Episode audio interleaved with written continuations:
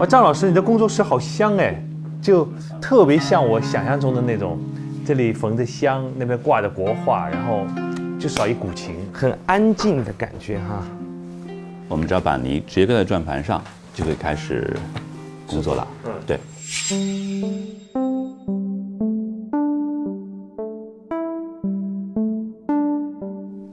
塑形首先构建比例走向，凭借手的触觉控制力量的变化，形成基本姿态。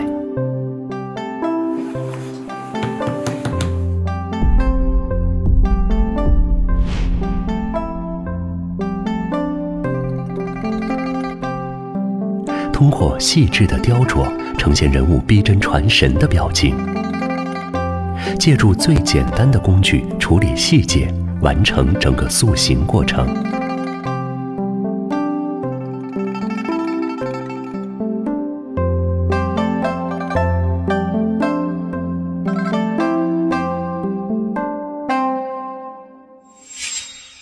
先从身子做起。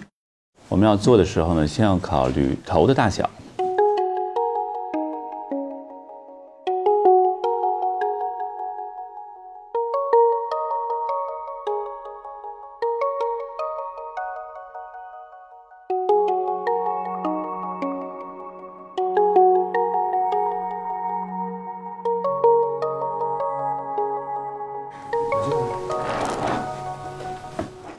你们可以捏下那么多来，我什么都没，你没东西下来呢，你咋我这？我这啥东西都没捏下来。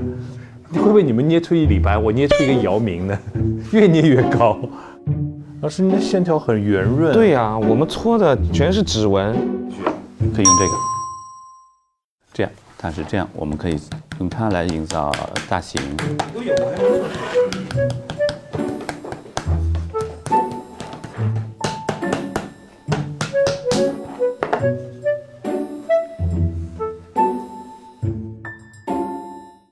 你看看我这个啊，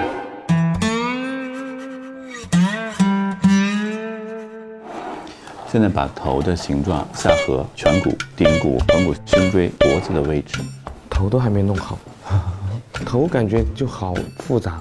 哎呀，我这个脖子是不是做的有点太长了？你这个好像那个颈椎有问题都题，这样了。就完全两码事儿。哎，那个张老师，从小是父亲要求你们学这个，还是就自己喜欢呢？起码从我这一辈往前来讲，都是自己喜欢。张宇自幼学习传统彩塑技艺，个人作品注重纹理和整体意象的营造。他的作品依然大量选取了传统题材，书圣爱娥、弥勒、财神、钟馗等。自由创作题材是让章鱼解脱烦恼的一种方式。遇到心不静或状态不佳的情况下，就会停止创作。最长的作品耗时十年之久，最短的雕刻创作仅仅花了两天。这个都是代代相传的话，那父子之间的关系应该挺好的吧？很差，差到水火不容。啊？你像我跟我父亲关系就很差，为什么呀？呃，也是因为对专业的看法不同吧。这种不同在很多地方，包括制作的风格啊，或者经营的方式啊，等等等都不同。是因为创作理念的问题吗？啊、其实我们天生是对手。我在要起来的时候，我父亲正是年年壮，社会最承认的时候，我要把他的名声盖过去。而且确实在艺术创作上，每一代人都有自己的想法，也不一样。那您什么时候的作品他开始认可，觉得哇，真的厉害了？应该是在我三十五岁左右的时候，所以当时父亲认可的时候，他是用什么方式来表达呢？微信。我们两个楼住的一百米，我可以看见他的房子，啊但是我们一年里哎就见面两三次，还是过年的时候。都羞于开口说这一句话，说对你太棒了那种，没说。是因为我之前是用微信跟他联系的，我会发朋友圈告诉我做什么了，然后我姐姐告诉我，你老爸就看你的微信。其实当他去世之后呢，我会发现我在工作其实没有什么好做的了，你你缺少了一个对象，你不用再为他负责，那些事情变得没有意义了，整个工作也变得没有意义了。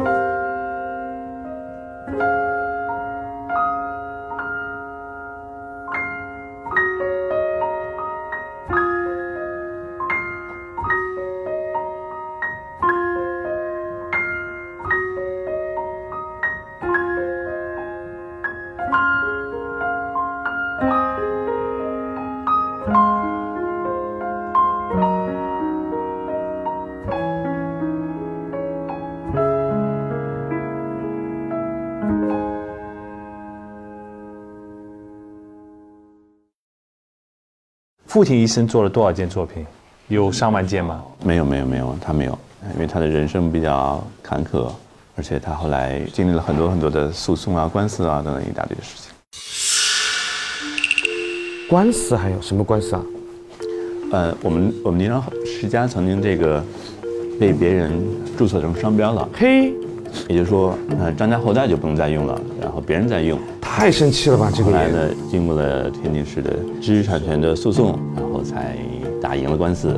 你这个整个打官司的过程是父亲去呢，还是您陪着父亲一起呢？呃，起诉的时候是我爷爷，然后打的时候呢是我父亲跟我，然后现在执行呢是我，真的三代人。三代人。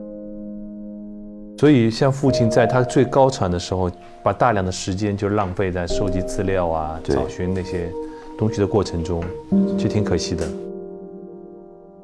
可以说他的一生都不顺，所有的年代都不顺，啊、从创作的开始，十五六岁，他是博物馆的研究员嘛，复制品是他唯一可以制作的东西。改革开放之后呢，我们这个品牌被别人注册走了，张家后代就不能再用这个宁章的称号了。他去世之前还没有解决，因为这件事情，艺术创作对他来讲不是快乐，啊、相反，社会对他的这种贬低，对他一生来说影响非常非常强烈。但也是因为他的这种付出，给我铺就了一条良好的道路。他的这种维权的成果，他没有享受到，但是我享受到了。好的，那我们可以加上手了。手是外接的是吧？对对对，先把那个位置找找出来。老师，您这是把它弄成薄薄片是吧？对对对，做的时候从肩膀开始，肩膀到手肘，手肘到手腕。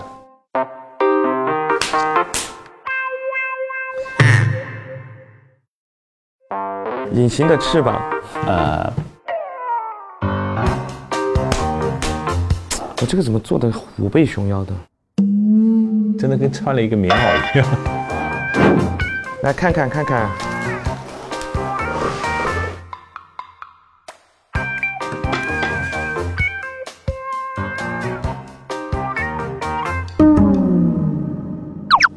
我还能接受，你那真的是不能接受。张宇老师，你快帮帮我们吧！可以。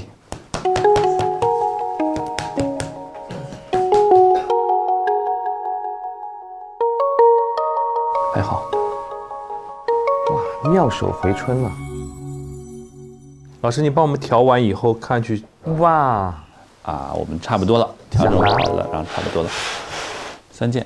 下一步我们让亚子来完成细节，亚子有竹的，有木头的，像这种呢就是我们做艺文用，韧性很强，很粗糙。像这些就是我们做到很细致的地方，可以去把表面压得很光。嗯，而像这样很细小、很尖锐的，我们都可以做来来做脸面部了。对，没错。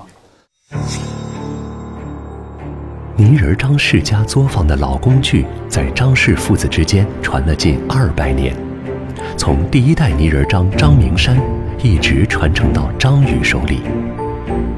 落叶、白泽、依兰、崇明、玄鹤、松阴。这些有着古雅名称的工具，记载了每一位匠人修行的过程。世家作品的诞生离不开他们，他们也陪伴六代传承人历经风雨，坚守着泥人张世家的艺术标准。大家可以来选择自己使用的，像这个呢是一代的，一百多年以前的了。这件也是一代的，对，来拿一个最离现在最近的，这个，昨天买的，呃，这些呢，差不多有几十年的一个历史。啊，这个啊，对，比我年龄还大。哎，老师，我在今天头条上面看到的那个那个泥是从河底一米处挖的，是真的吗？不是河底，是河道的淤积的地方一米。我们用压子呢，可以轻轻的，一个是压平表面，但是不要平，要转起来，这样让它线条是流畅下来的。我们要让这个压子像毛笔一样，有顿挫，从开始到结束，每一根线条都有交代，有起承，有转折。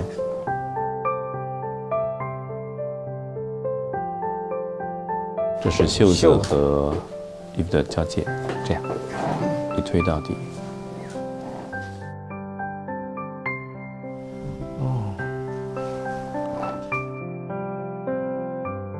嗯，袖子和衣纹的交界一推到底，每次擀一点，很薄很薄的，很轻，一点点去塑造它那个曲面。匠人讲三庭五眼，上面额头，底下到鼻子，鼻子底下嘴是三庭，眼睛的中线，啊，侧面停在颧骨，然后底下这个下颌和嘴是灵活的，然后在这里边我们找到眼睛的位置。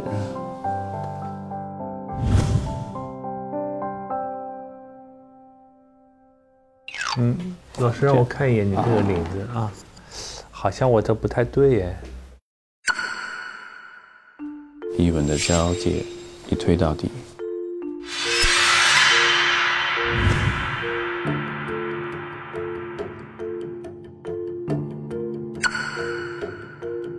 这是袖子和衣服的交界一推到底。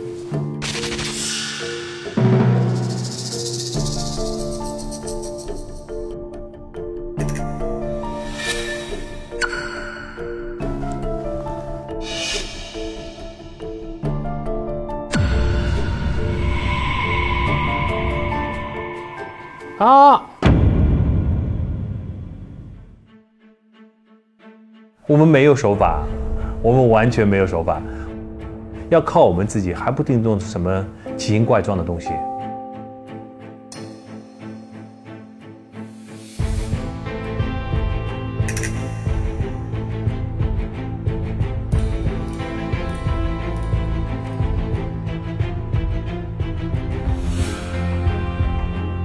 我生怕破坏这个作品，所以我根本不敢轻举妄动。做这个泥人，你根本不是说你有心，你要认真去做就能把它做好。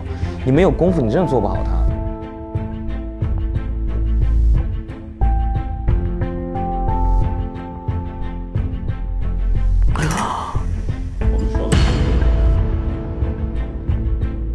灵活的，灵活的。然后在这里边我们找到眼睛的位置。看起来好像是小，就是轻轻的几个手这样捏一下，其实真的是他几十年的功力积累下来的一个成效。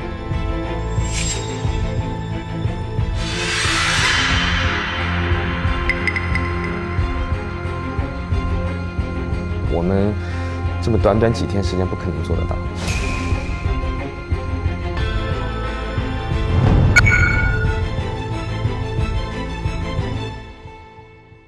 让他给我打分啊，那我心里想的张云老师，颜面上很多可能让我们过得去的话，六十分吧，肯定戴军老师分会比我高一点，六十一，也不高不了太多。他应该给我负分吧，零分都拿不到，因为实在是太差了。那杨迪呢？你呃，零下两百分，百分制的话，可能是呃杨迪五六分，啊、戴军七八分。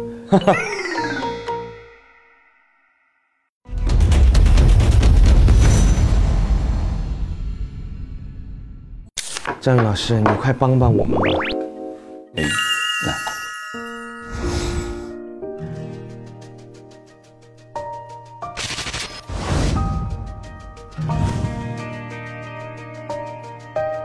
张宇老师这次我们来学习这个泥人的过程，对他来说也是一个加大难度。他基本上是一个人要做三尊泥人像，基本上最后很重要的细节还是张宇老师完成的。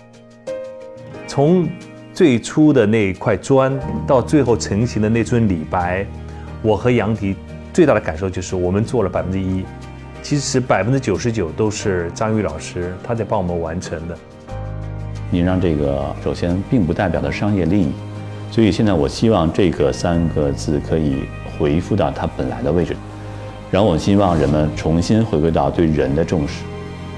所以这件事情在我父亲生前他也是认可的，他所有的时间、精力啊、思想全都在那上面。我能有今天这个成绩，第一个是我赶上好时代，第二呢是我父亲的这种努力，他的这种付出给我铺就了一条良好的道路。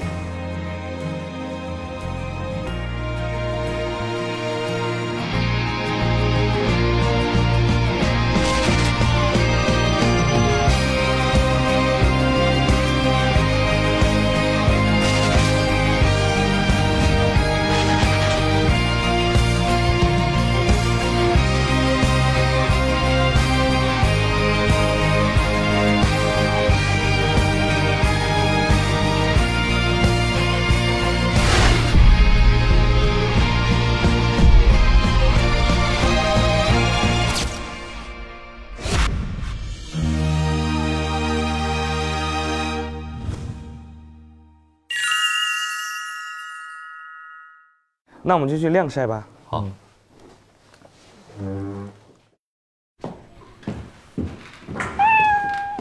呀，这里有猫啊！有！猫哎，咪咪。天哪，猫会不会爬上来把这个给？我觉得我有点担心哎。不会的。我们现在呢是要慢慢的让它干，干到里面的水气全部出来，嗯，然后晒一小下，然后我们就可以开始烧制了。好，那就好了。那就先放在这儿啊放在这里，我们就可以休息一下啊。让猫帮我们看着。来，请吧。这个地方是专门为两位准备的。哇，这里还有一个西之爱鹅，就刚才前面说的，还多做一只鹅，多麻烦。这个给我的感觉像黄铜做的，你时间长了以后就是变成个绿色。做一个这个，如果按照我们今天做出来那个泥砖的话，大概得两条多一点。哇，老师，为什么这个鹅不是那个啪把脖子拉得很长那种呢？第一个是说它容易损坏，第二呢是我个人还是喜欢这种灰鹅啊和这种形态的。行，好，好的，那就这样。谢谢张宇老师啊，好的，好好休息一天，今天辛苦了哦，啊，哪里哪里。辛苦辛苦。我要休息了，你别睡死过去啊！你得时不常的出去看一下。行吗？嗯好困啊。